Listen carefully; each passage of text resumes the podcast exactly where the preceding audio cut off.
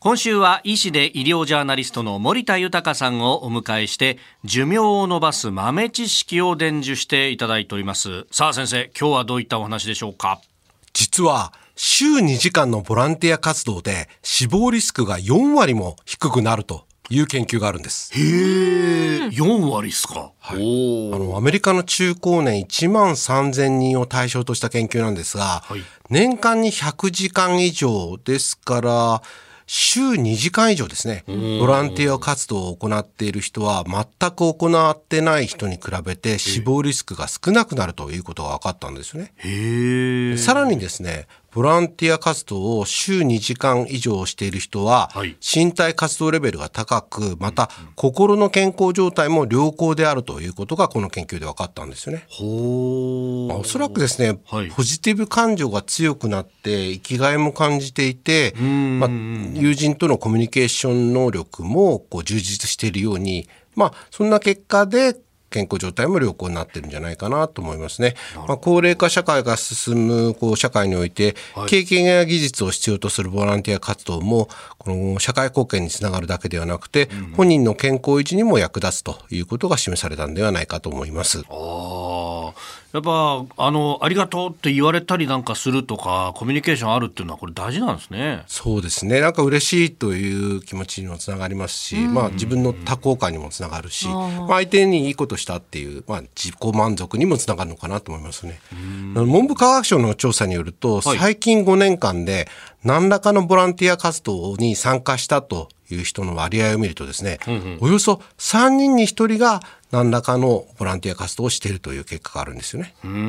でさらに、えーボランティア活動に参加したきっかけについては、はい。自分の自発的な意思でという人が49%、おー。最も多い一方自治会や子ども会、学校などで参加の機会を与えられたり、はい。知人や友人の勧めだったりと他人がきっかけとなるということも半数いるということなんですよね。ほお二人はどうですか？ボランティア活動何かされてますか？私あの最近今年になってからなんですけど、あの子供がやってる少年野球チームのコーチをやるっていうですね、まあ、これも全く報酬ないんで、もうまあボランティアっちゃボランティアというかですね、まあでも確かにまあ面白いっちゃ面白いですよね。でもそのボランティア活動終わった後にはいポジティブな感情になって生きがいも感じて、あなんかこういいことしたなと、そうですね。まあ、なんかいい気持ちになりますよね。なんかね、あの子供がだんだん上手くなってったりとか、なんか楽しそうに野球やってるのとかって見ると、ああ面白いなっていうね。まあそれが最終的には死亡リスクの低下につながるんですけど、そうなってると思えばね。ね。土日ヘロヘロになる意味もある。金魚さんは何かやってらっしゃる私はこれといってボランティア活動はしていないんですけれどあのこう迷っている方を見かけたらなるべくお声掛けして道案内したりとかはするようにはしていますかね。うん。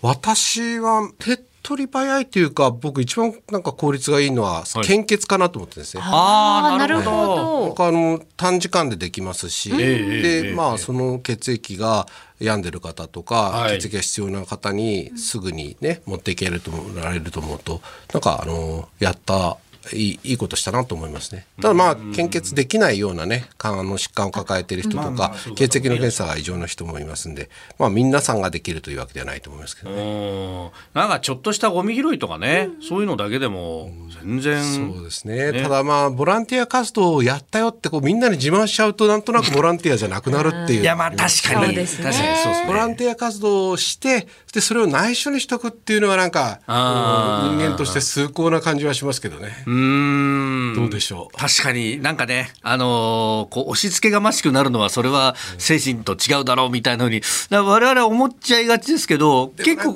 いいことすると人に言いたくなっちゃうんですよ。うん。まあでも言ってもいいんじゃないですかね。言うことがまたこう死亡リスクを減らすことにもつながるんじゃないかなと思いますけどね。おー医師で医療ジャーナリスト森田豊さんでした、えー明日も寿命を延ばす豆知識伺ってまいります明日もよろしくお願いしますよろしくお願いいた。します